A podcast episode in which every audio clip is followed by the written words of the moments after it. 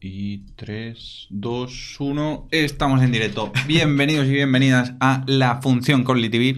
Hoy vamos a hablar de el paso de, de- digámoslo bien, estamos haciendo como una nueva sección dentro Sí. de la función que se llama Mi primera vez con... Exacto. Entonces, hoy le toca el turno a el paso de Laravel a Symfony. Es decir, nuestra primera vez con una base de código Symfony y esas diferencias que en nuestro momento, en ese punto del tiempo, en el estatus en el que estaban ambos frameworks, pues pudimos observar. Entonces, luego, eh, al final, obviamente, haremos, haremos una actualización de, oye, las cosas han cambiado para ambos frameworks y ahora pues ciertas cosas han evolucionado de cierta manera. Pero la idea de esto no es hacer un tutorial de Laravel versus Symfony. ¿No? No, no. Eso, si os interesa, ponedlo en los comentarios y lo hacemos en otro vídeo sin problema, a tope con eso, sino que es más, ostras, eh, qué cosas nos chirriaron a nosotros o, cocos- o qué cosas eh, vimos que eran mejor o más fáciles en el paso a un código basado en Symfony. Totalmente. Entonces, Rafita, primero... No hay cabecera, ¿eh? Ibas a decir entonces Exacto. cabecera y empezamos, pero no hay cabecera. Perfecto. Eh, un saludo a todos los que estáis por el chat. Eh, muchísimas gracias por estar tan activos. Eh, Eh, madre yo, mía. yo tengo un comentario para Sí. Roger que dice Sí. que hemos empezado cuatro minutos tarde. Sí. Y eso es porque estimar es timar. Correcto, exacto. Normalmente empezamos puntuales cada semana los directos, pero esta semana se nos ha escapado el tiempo, cuatro minutillos. Al caso, empezamos por el principio. Tenemos, eh, aunque parezca mentira, esto está preparado. Es decir, hemos preparado un mini guion, nuestras preguntitas, nuestras cositas así finitas. Entonces, eh, primero empezamos desde el principio. ¿Por qué el cambio? Es decir, ¿por qué en ese momento, en, en tu caso, eh, se plantea un cambio de, de una base de código con Laravel a Symfony? Mi, mi cambio no fue porque tengo un proyecto y esto no puedo hacerlo con Laravel, lo voy a hacer con Symfony. Fue más, más un cambio estándar, que fue, estaba en un trabajo donde hacíamos Laravel, me cambié de trabajo y se hacía Symfony. Vale, Entonces, el porqué de mi cambio y el, el cuándo fue en 2015 eh, Ujú. fue por ese motivo, cambio de trabajo. Vale, ojo con esto porque es súper interesante, porque alguien podría decir, ostras, vale, pues claro, si cambias de trabajo y cambias todo el stack o lo que sea, pues entonces no me estás diciendo nada. No, para nada. Realmente eso dice, puede llegar a decir muchas cosas, porque hablemos, eh, hablemos un poco de qué tipo de empresa o qué tipo de proyectos se desarrollaban cuando estabas trabajando en la empresa en la que hacíais Laravel y qué tipo de proyectos, productos o código hacíais en definitiva cuando te cambiaste. Hmm. Entonces, eso nos puede dar ciertas pistas también de la concepción de cada uno de los frameworks. Claro, la, la empresa donde hacía Laravel yo, cuando trabajaba en Laravel, el DATZAT, eh, consultoría pequeñita de marketing online. Entonces allí lo más común era hacer proyectitos de que duran X poco tiempo, eh, más, más proyecto consultora. Entonces haces un proyectito y haces muchas cosas como churros. Se comes como churros, muy entre comillas, de vamos a hacerlo, que funcione, que vaya bien, pero donde la escalabilidad tampoco es muy, muy importante porque van a haber bastantes usuarios, sí, pero no va a ser esto 5 millones de usuarios. Ojalá. Si pasara eso, pues ya supongo que contrataría un equipo y se crecería.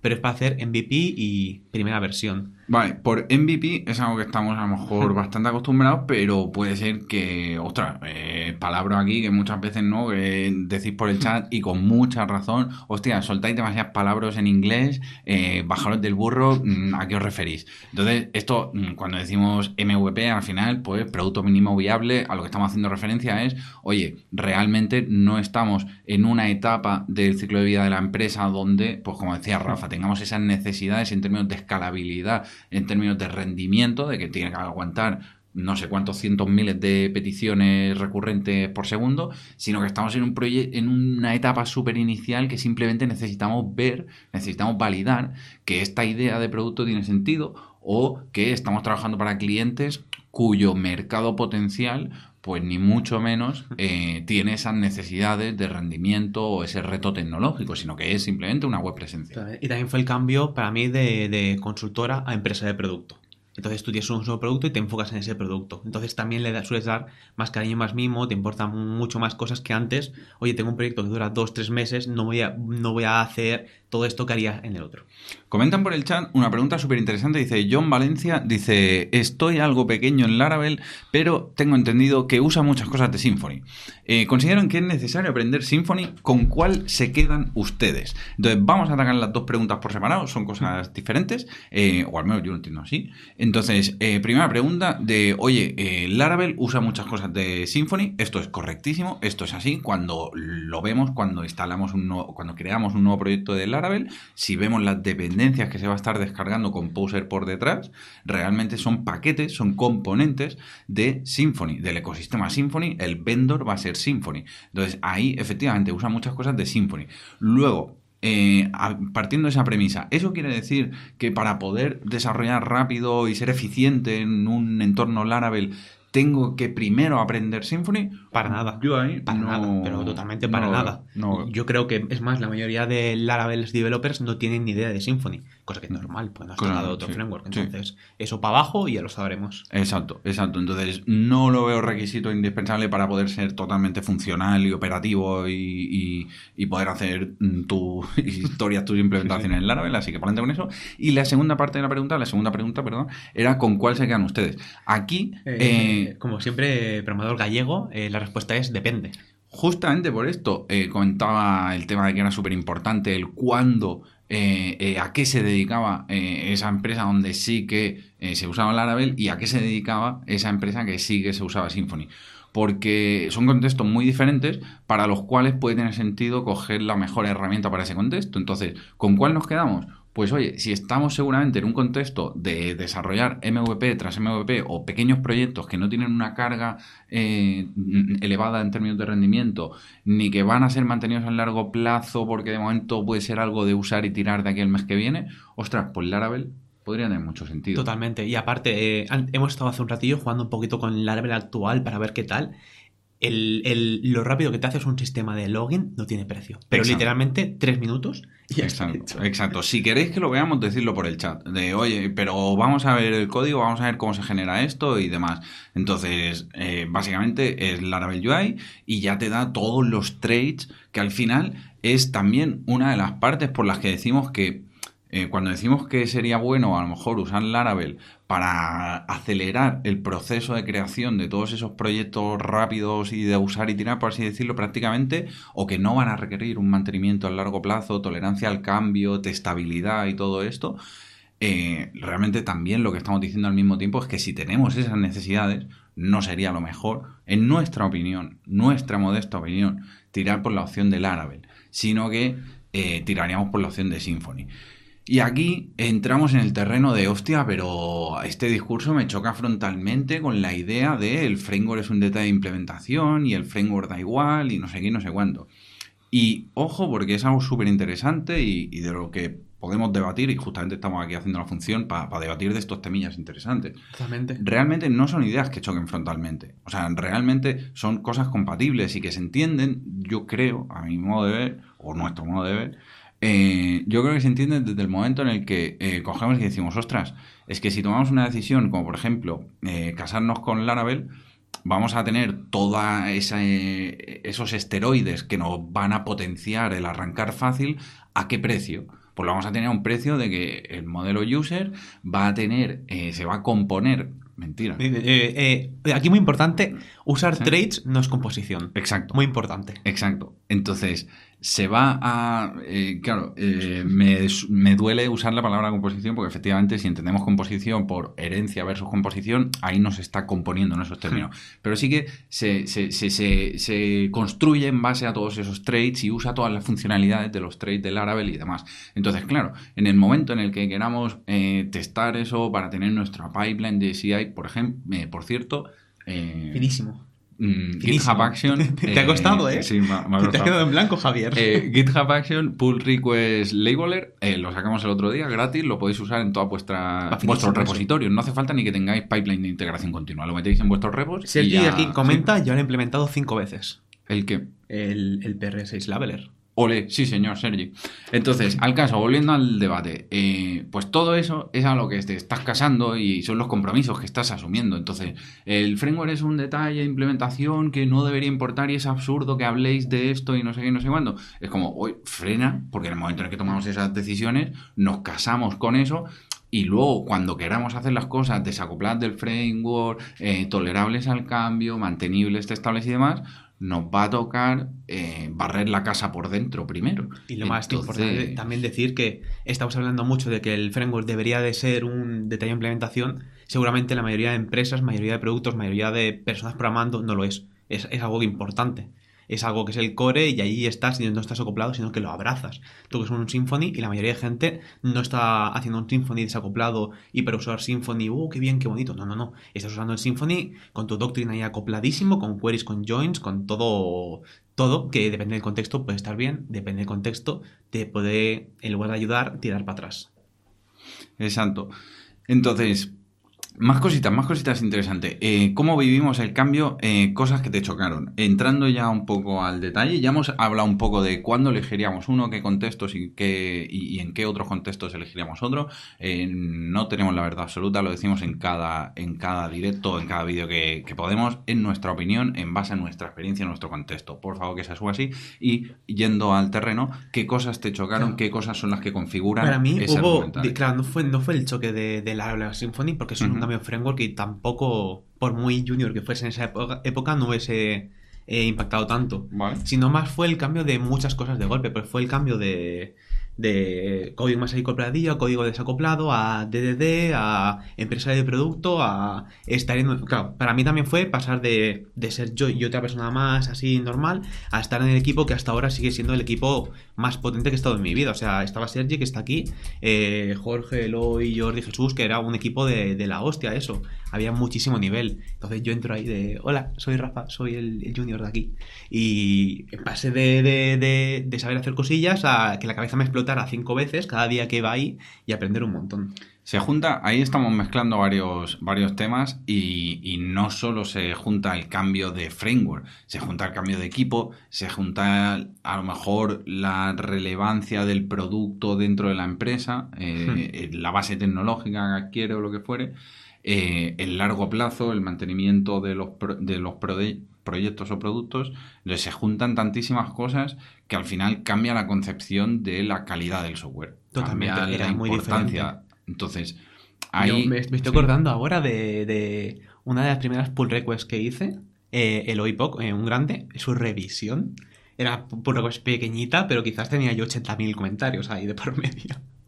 Pero bueno, se aprendía mucho de eso, se aprendía mucho. Claro, y, mola aprovechar también estas funciones y estos debates para dejarlo claro. Muchos de los cursos eh, de los que tenéis a día de hoy en Quality Pro beben de toda esa gente y de todo ese aprendizaje, gente que por cierto eh, está alguna en el chat, como eh, Sergio González, que lo tenéis ahí troleando. Me, gusta que, le más. que le señales como si el chat estuviera ahí. Ya, mierda. Claro, la gente no dirá, perdón, perdón.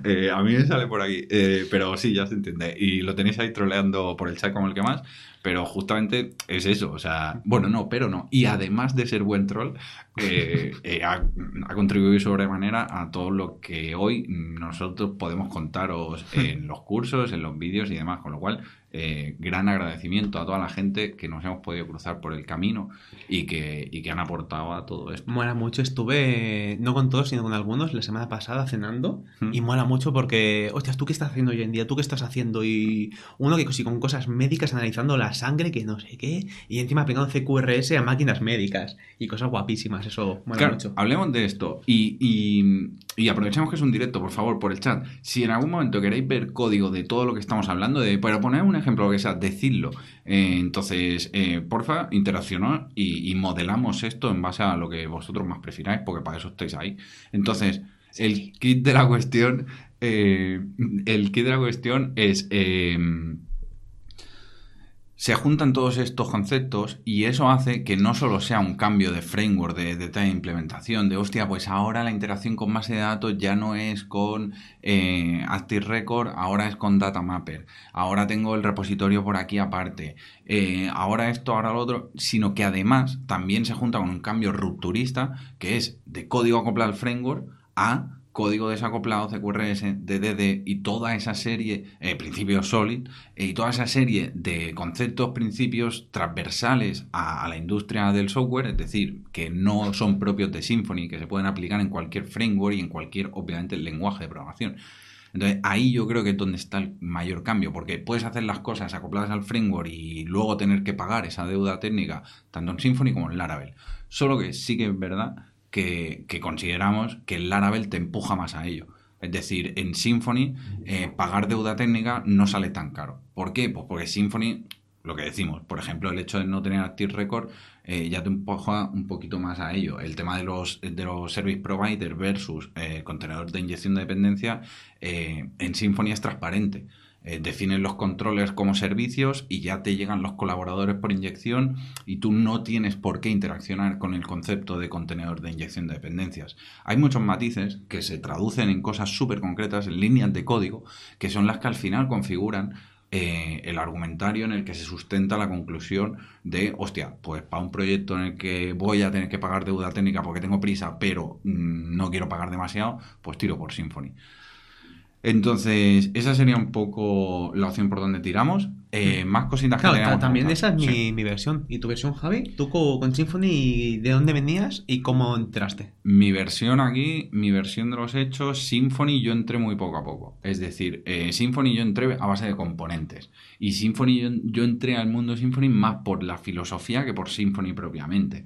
Es decir, eh, por ejemplo, eh, cuando estaba currando en Ubinum, una empresa también nuevamente en la que, al igual que eh, Rafa hablaba antes de Backgammon, pues en mi caso yo, por entonces más o menos, estaba en Ubinum y también tengo que agradecer enormemente el ecosistema que ahí se me brindaba para poder aprender de toda la gente que había ahí y además para poder mm, tirar millas investigando y haciendo bandangas. El mini Javi. El mini Javi. El mini Javi. Entonces- Me hubiese molado mucho sí. que el mini Rafa hubiese conocido al mini Javi. Sí, sí, correcto, correcto, correcto. Hubiese sido graciosísimo. Pero bueno, también ha estado. También, también considero que a la vez que. Eso no digo que hubiera estado mal, obviamente.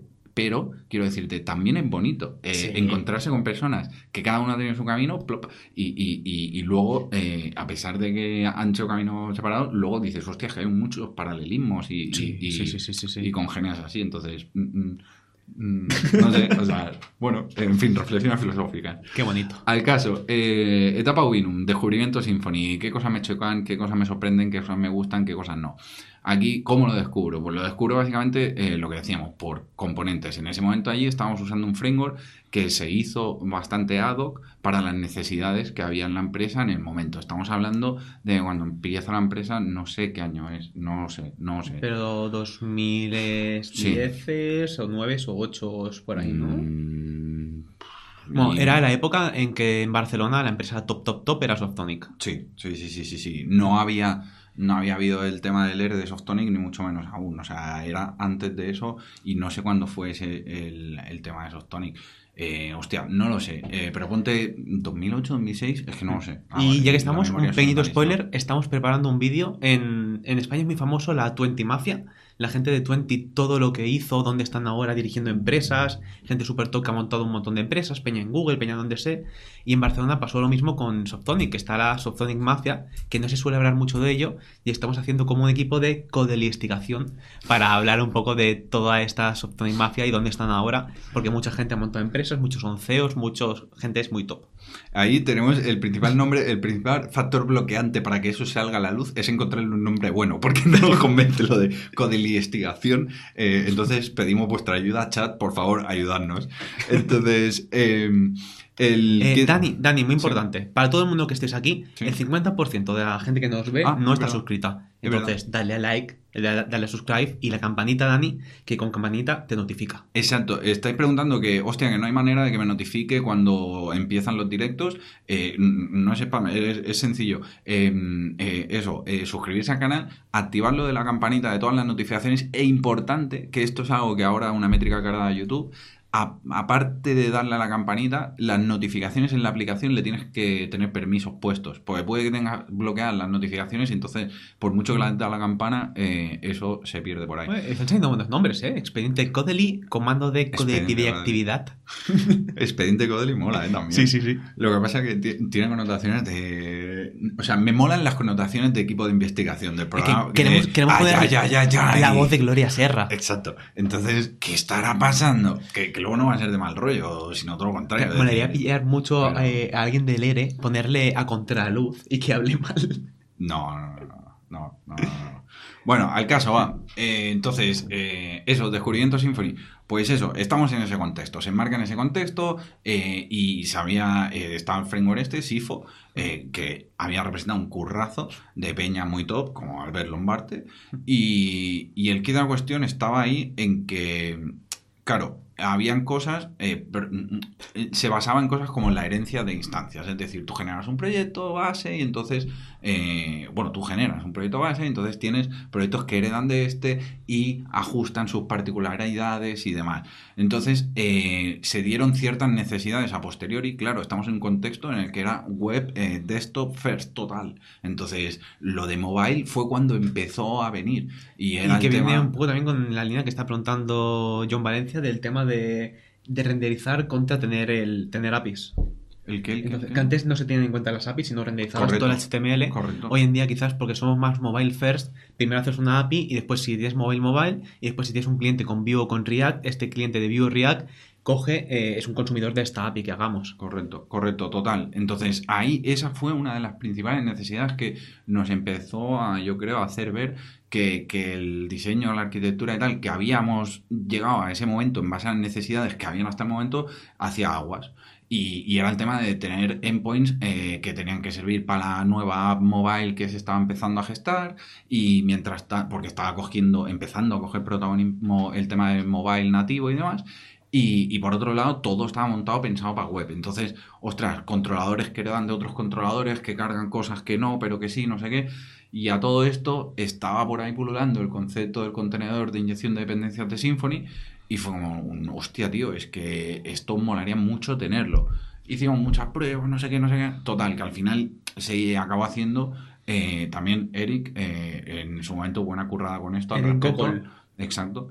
Eh, buena currada con esto, eh, porque al final se acaba haciendo como un contenedor de inyección de dependencias para SIFO, para este framework, pero que la definición de esas dependencias seguía eh, el estándar, digamos, que había con Symfony, para que una futura migración fuera transparente a la hora de definir los servicios y demás.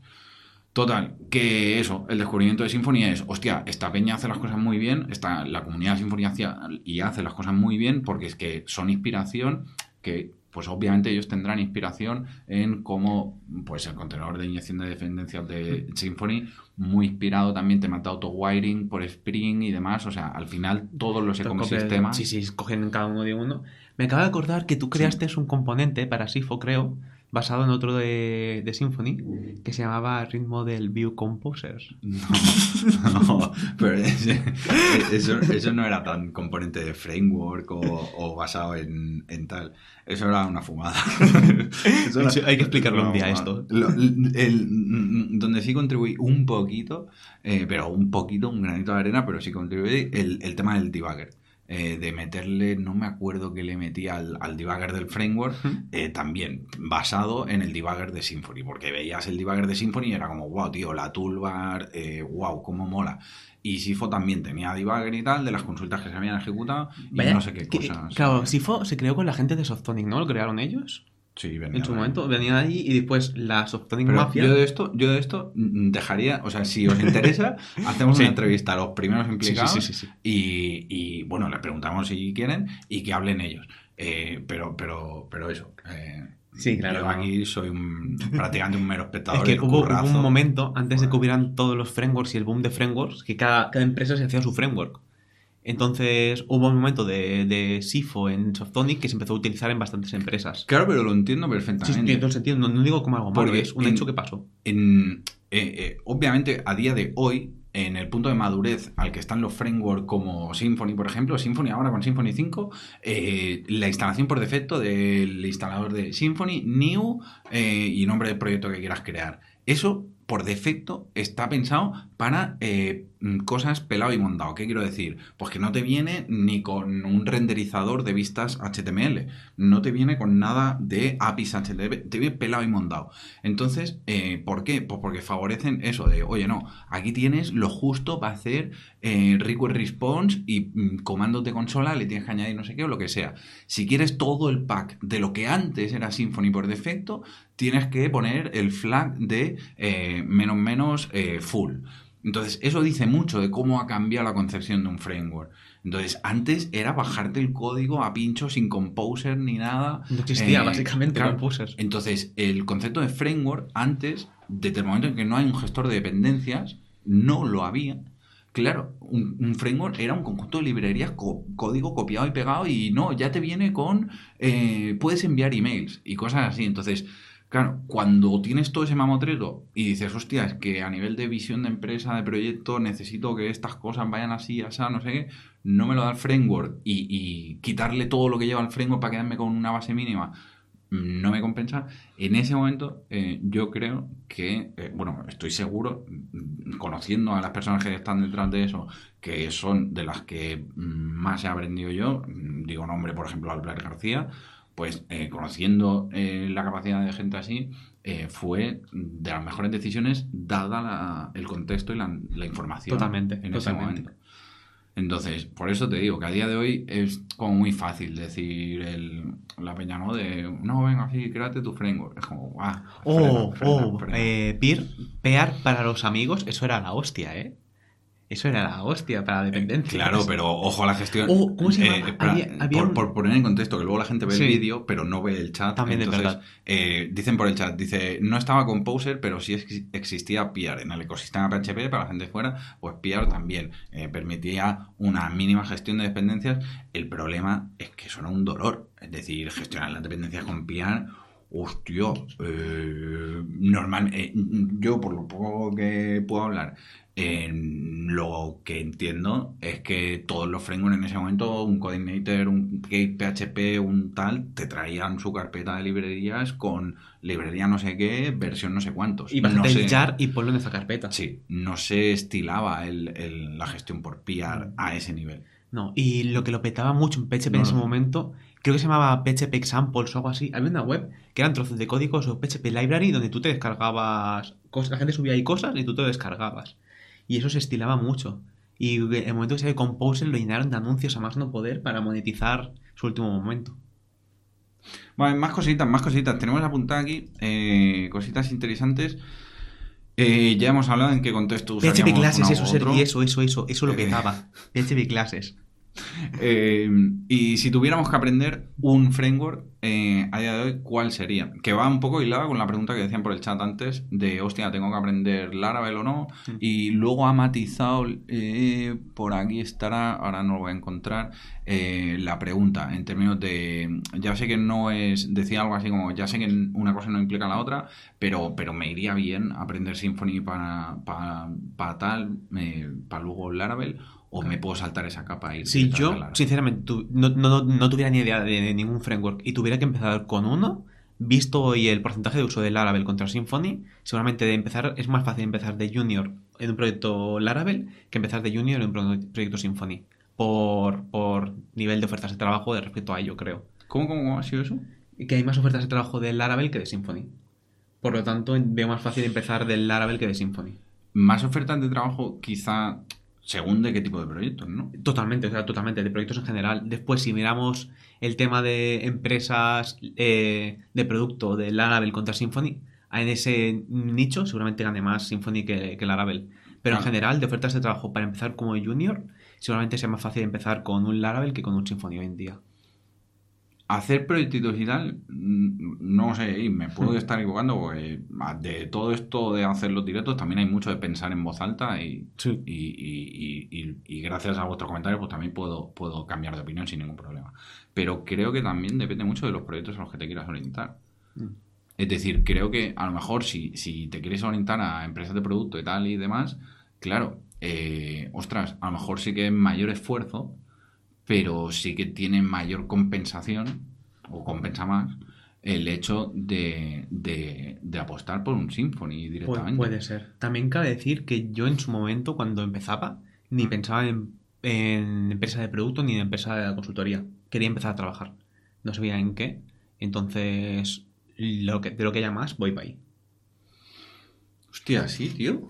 Sí, yo que yo no tenía idea de que existían las consultoras, o sea, ni me había planteado nunca que había empresas de producto y empresas de consultoría. Sí, no, eso está eso, entonces, no tenía... Pero ahora que lo sabes, ahora que lo sabes. Ahora que lo sé, yo, yo quiero ir a empresas de producto sin, sin duda. Vale. Ahora que lo sé. Vale, entonces, ahora que sabes eh, tus gustos personales, Hmm. habiendo visto, habiendo hablado con mucha gente que trabaja en consultoras, en un tipo determinado de consultoras, eh, porque no todo el campo es orégano y no todo lo que hay es malo. No todo el campo es orégano, ¿esa expresión existe o te has vuelto a inventar, Mierda, Javi? tío, mierda, tío. Siempre- Eh, hoy nos ha pasado, bueno, ayer fue, de que Javi dijo una expresión y yo digo, ¿pero qué es esto?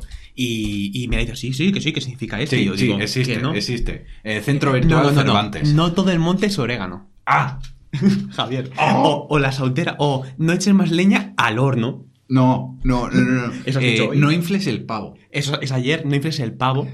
Y que eso no existe. Pero se entiende, pero se entiende y... y- y- Pero se entiende, eh, es que no, no me aguanto ni yo intentándolo argumentar. Pero a dónde, a dónde eh, muchas veces, eh, algunas veces, eh, que siempre queda como muy rimbombante decir muchas veces nos decís, pero algunas veces nos ha llegado algún comentario, vamos a decirlo así, prudencia ante todo, de, oye, eh, habláis con demasiados modismos o demasiados localismos de España, de que si esto mola, de que si no sé qué y no sé cuánto, y expresiones que usamos en nuestro día a día y sin querer, pues obviamente, desde el momento en que relajas y quieres que el tono de esto sea un tono natural como el que tenemos cuando hablamos entre nosotros, pues son expresiones que también salen a la luz y también se nos escapan. Entonces, oye, bajar el nivel de modismos o localismos porque es que no se entiende. Entonces, el otro día hablando, decíamos, hostia, pues podríamos decir unas veces, oye, esto mola mucho, y otras veces decir, esto está bien chabacano, o bien, Bien bien, baca- bacano, bien bien, bacano. bien chabacano, no, Javier. no, que no. ¿Ves? ¿Ves? Es que pueden pasar estas cosas. Entonces, entonces, espérate, espérate. Entonces, entonces- Chabacano. no, no, no, claro, claro, claro, claro. No, me he equivocado, ¿ves? Me he equivocado ya. Pero ves, es a ese- mezclado chévere con bacano. Claro, claro. No, bueno, y chabacano sí que sí que existe. Como, sí, sí, sí, sí. Hago, hago chabacano. Sí, sí, sí, sí. Alguien, alguien chabacano, sí, sí. Eh, Es negativo, es, es- eh, tiene connotaciones negativas. Un chabacano, sí, sí, sí, sí, sí, sí. Chabacano, chabacano. O sea, por favor.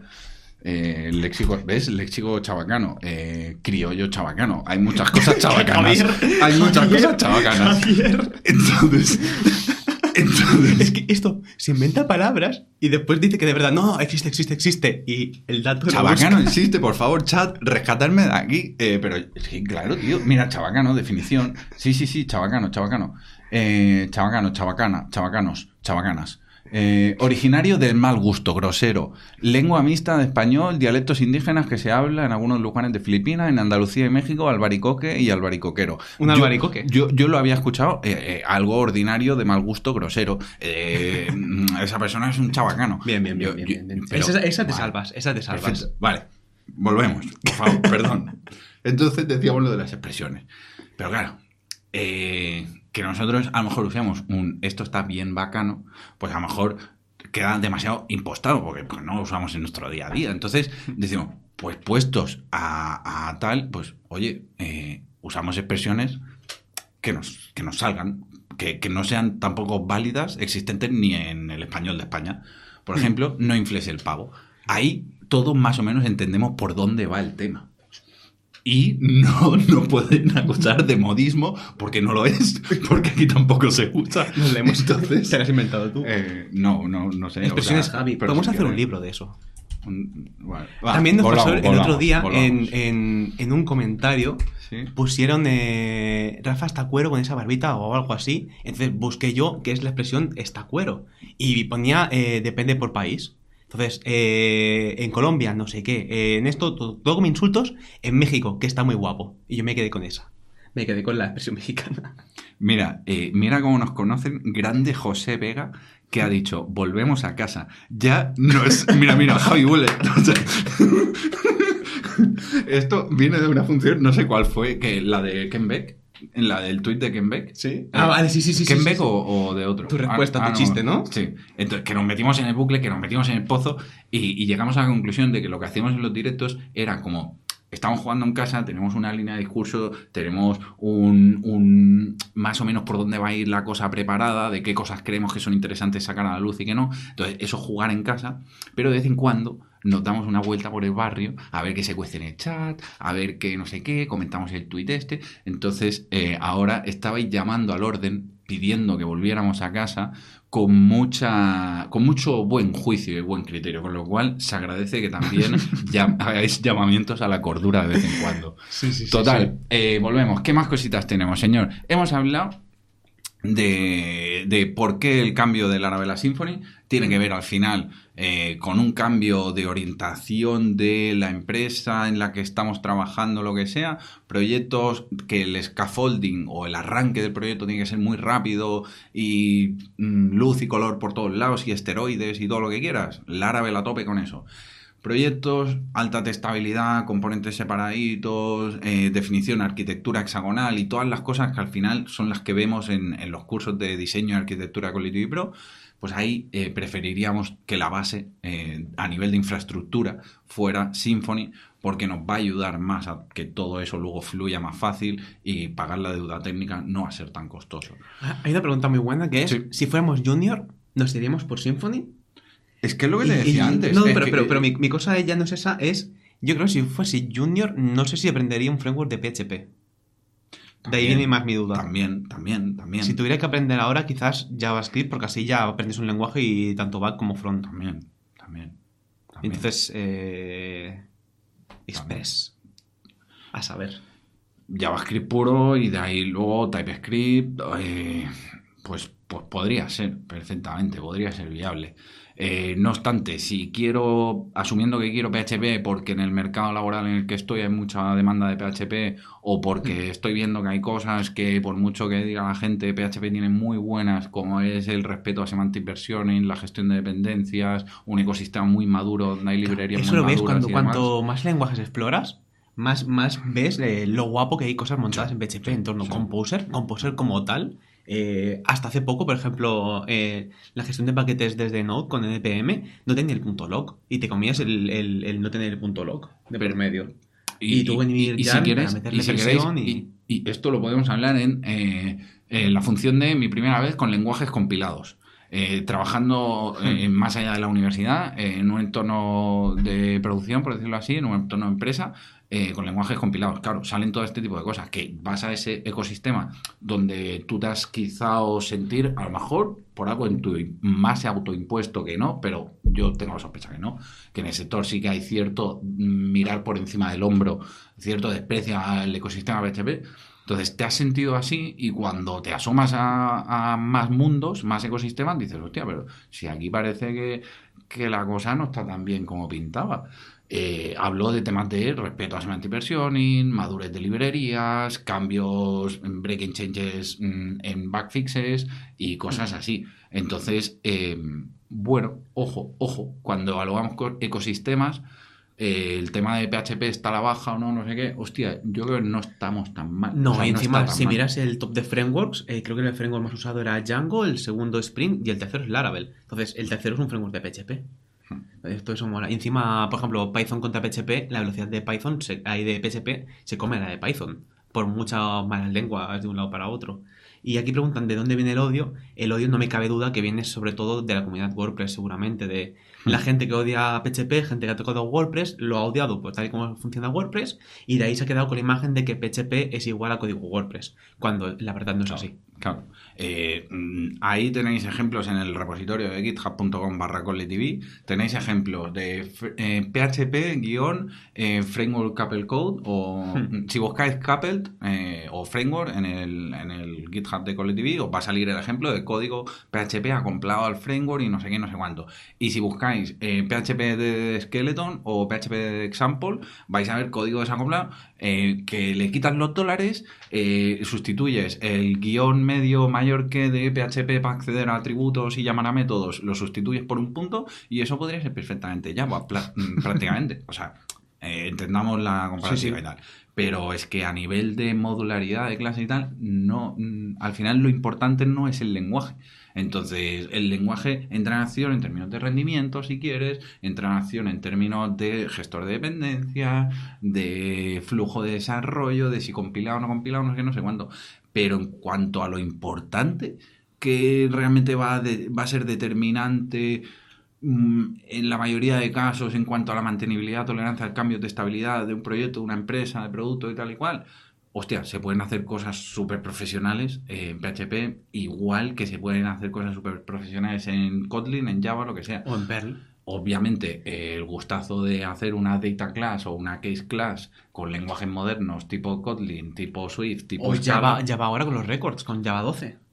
O 14. No lo he mirado bien. 12 no lo he mirado 14. bien. Pero tiene récords que viene a ser lo mismo.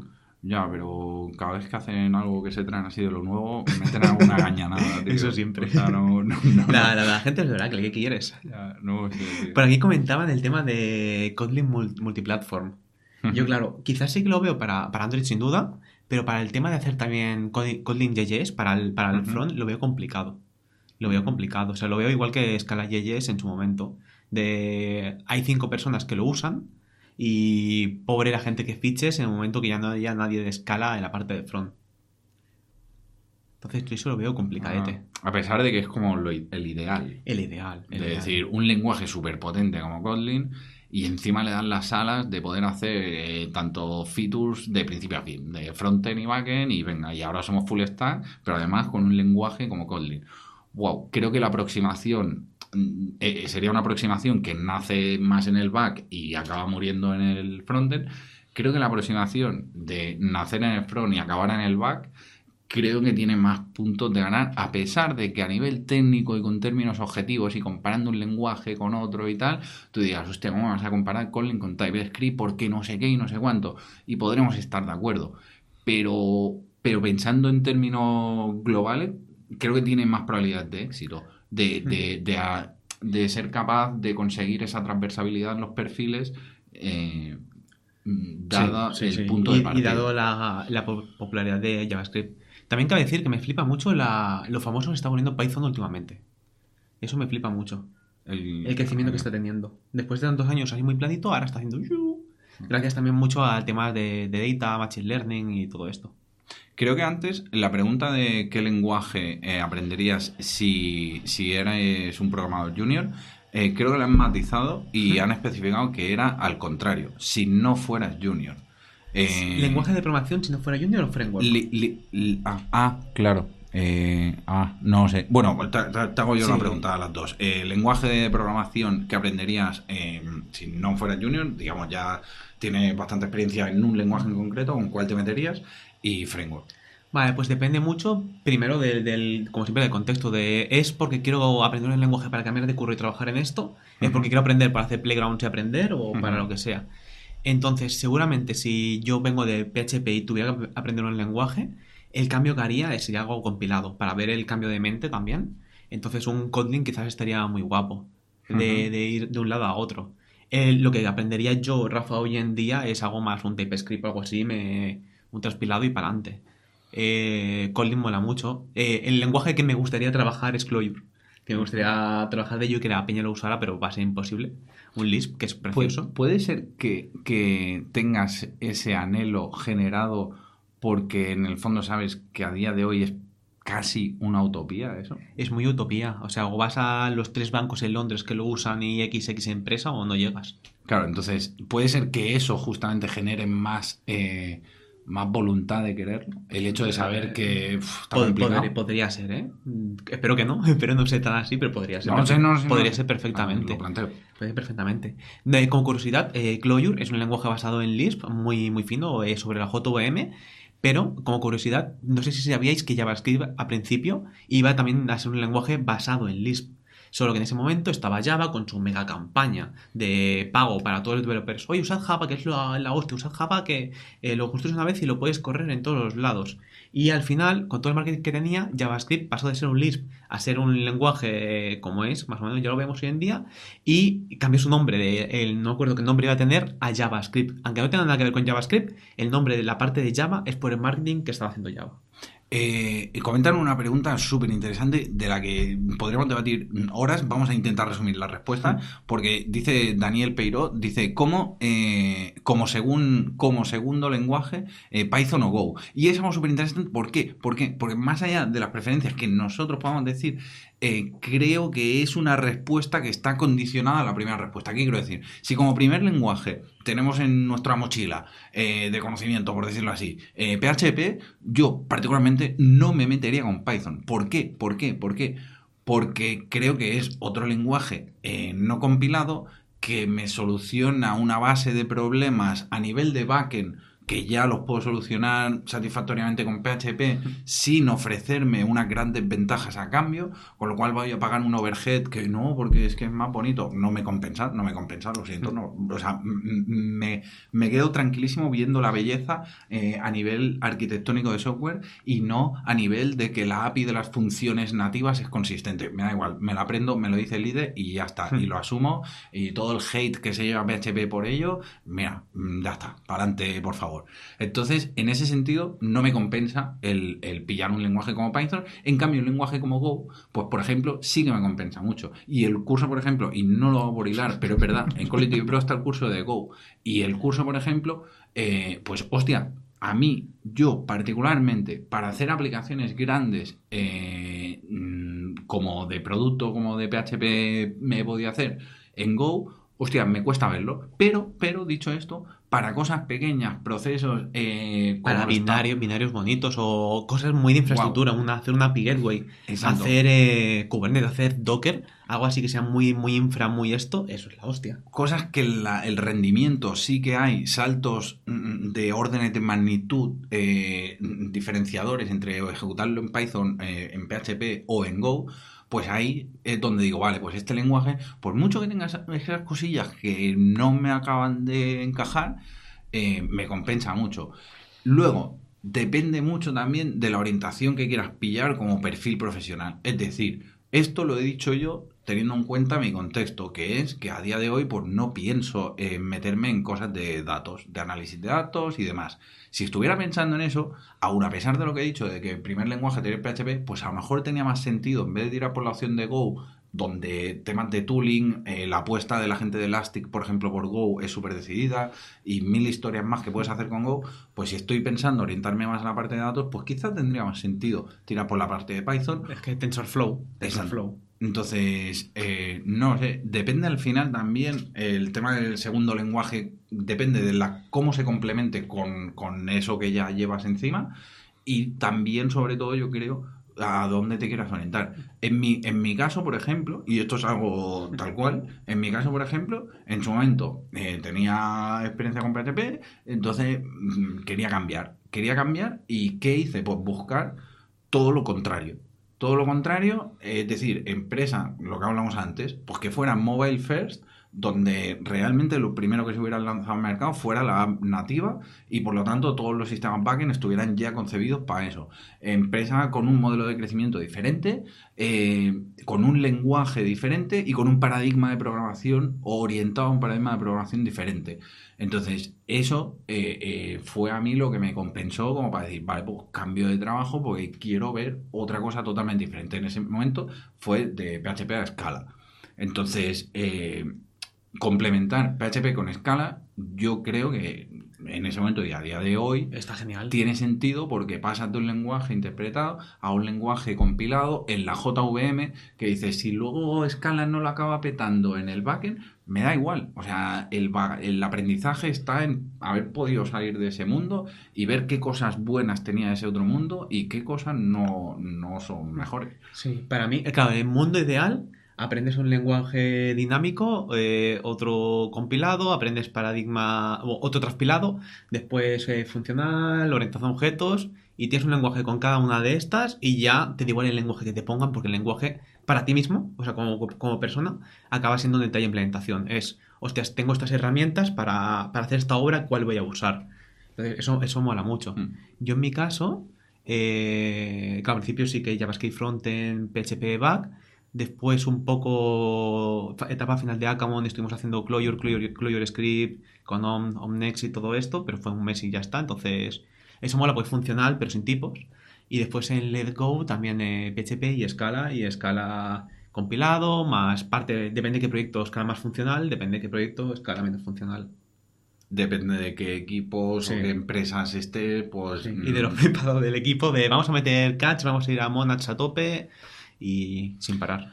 Perfecto, pues lo dicho, si os ha gustado, por favor, un like, un subscribe al canal. Eh, podemos hacer esto gracias a la gente que estáis suscritos a Quality Pro. Muchísimas gracias de corazón, de verdad, porque es un gustazo eh, poder hablar así a gustico un rato eh, que, que estemos recibiendo feedback de la gente que estáis en el chat también Mola mucho. y que nos lo pasemos bien al final eh, divagando y, y yendo un pasito más allá de vamos a hacer un hola mundo por enésima vez en el lenguaje de programación X o en el framework y vamos a ver un co- poco las cosas con perspectiva y creemos que, esperamos que, que las respuestas, a pesar de que hayan sido en directo y un poco así en caliente, por así decirlo, eh, hayan dejado entrever eso, que hay más allá, mucho más allá de. Pero ¿cuál es mejor? ¿Un Laravel o un Symfony? Que al final no lo habéis dicho.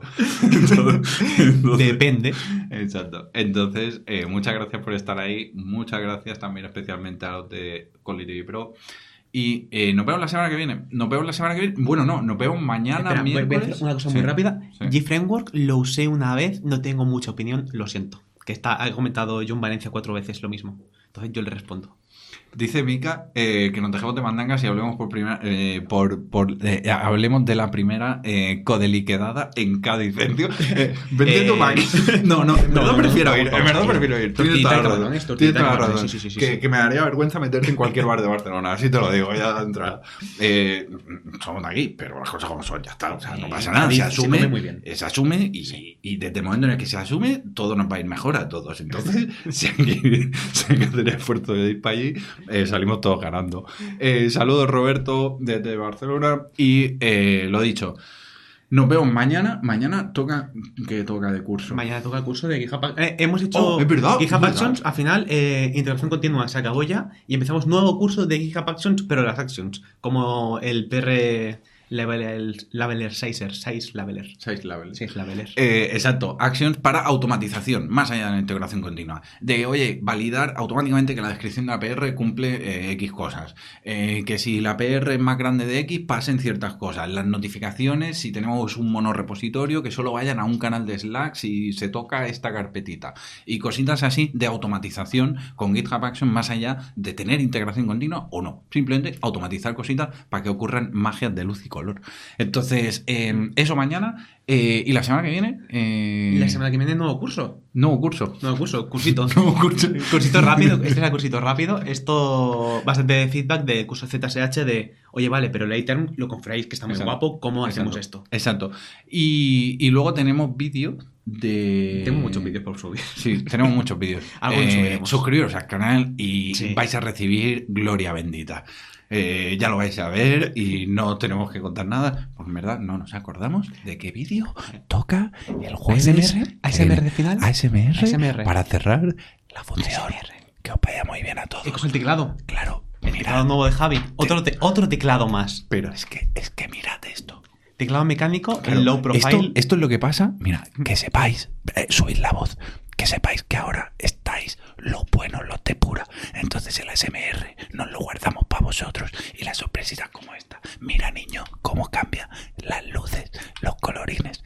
Pero es que, es que no sabes lo mejor, que es que tú le puedes cambiar, o sea, dentro del esquema le puedes cambiar los colorines y es un low profile, pero es mecánico. Y mira, mira, mira, o sea, tiene uno que es que tú le apretas, se ha desconectado el USB o qué mierda se ha pasado, porque ahora no van las luces. Rafa se ha jodido. Dale me gusta, eh, campanita, subscribe y Oh, suscríbete a. Codeli. Suscríbete a Codeli. Eh, nos vemos. Eh, hasta pronto. Suscríbete a Codeli. Y campanita.